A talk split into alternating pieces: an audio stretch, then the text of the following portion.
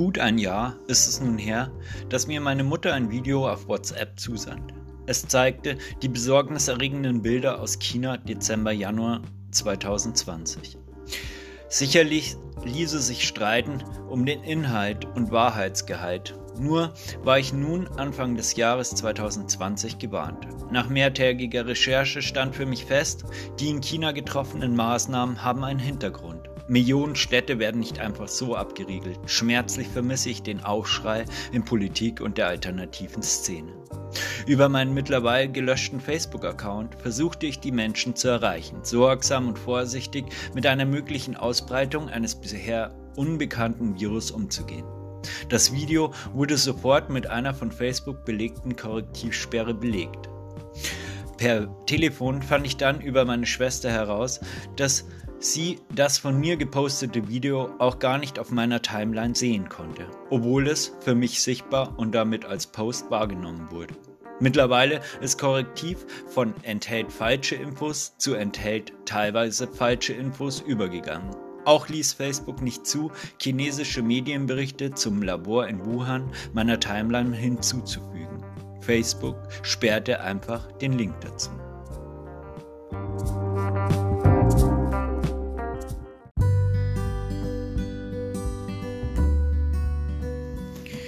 Hier füge ich eine Studie hinzu, die im Moment weit verbreitete Meinung, beim Covid-19-Virus handelte es sich um eine Zoonose, teilweise widerlegt.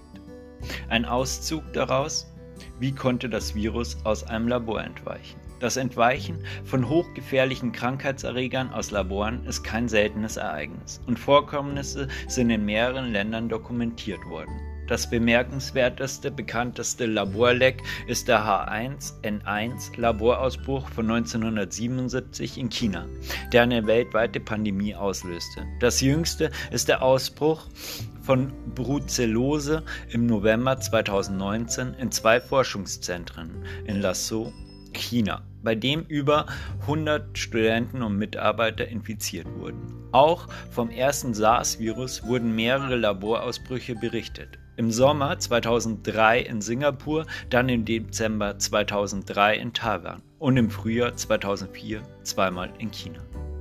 Ein durchaus sehenswertes Video habe ich euch hier verlinkt. Die Vertuschung des Jahrhunderts von Simone Gao auf den Spuren der Coronavirus-Pandemie. Warum ich nun einen Artikel auf meinem Blog veröffentliche, hat einen einfachen Grund.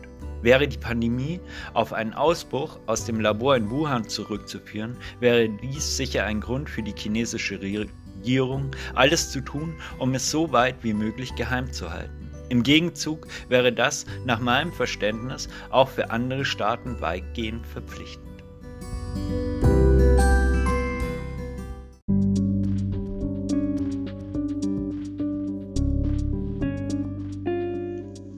Wirklich wichtig wird ein solch möglicher Sachverhalt Fakt in Bezug auf das Warum.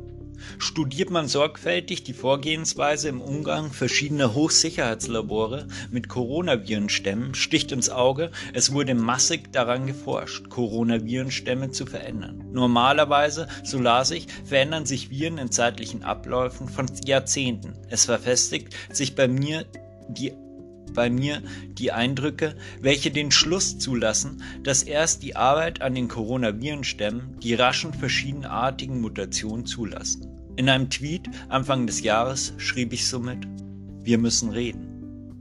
Während man den viel zitierten Virologen unseres Landes folgt und bei genauerem Hinsehen feststellt, sind sie auf der Gehaltsliste von Laboren, die kräftig mitmischen, wenn es um die Erforschung von Virenstämmen geht.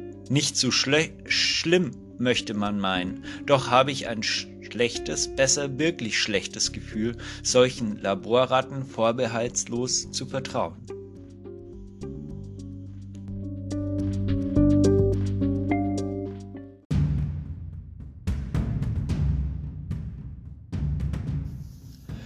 Möchte doch jede tun, was sie will, könnte man meinen. Dennoch halte ich es lieber so, kritisch zu hinterfragen, ob wir alles, alle als Versuche der Wissenschaft dienen sollen oder einfach leben wollen, mit den Krankheiten unserer Zeit, gerade um darüber in unserem Leben gestärkt hervorzugehen.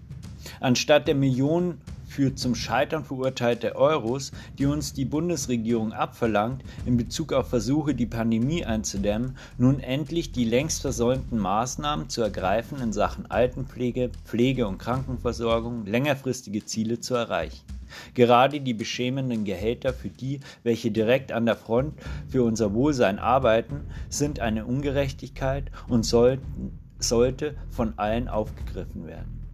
Als im März 2020 im Zuge der Pandemie geschlossene Wärmestuben und soziale Einrichtungen in Marburg die Obdachlosen unserer Stadt buchstäblich auf die Straße schwemmte, erlebte ich Szenen, die hier zum Abschluss anführen und mit euch allen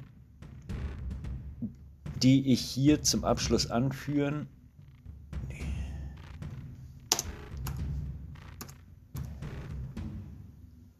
mit euch allen teilen möchte. Menschen, die aus Gründen, die ich nach wie vor nicht nachvollziehen konnte, gezwungen waren, Bushaltestellen aufzusuchen, um sich vor der Kälte und Regen zu schützen, spuckten vorwurfsvoll auf den Bürgersteig der Aussteigenden. Ein stiller Protest, den ich nicht vergessen kann und aufzeigen, an was unsere Gesellschaft erkrankt ist. Bleibt mir gesund und solidarisch.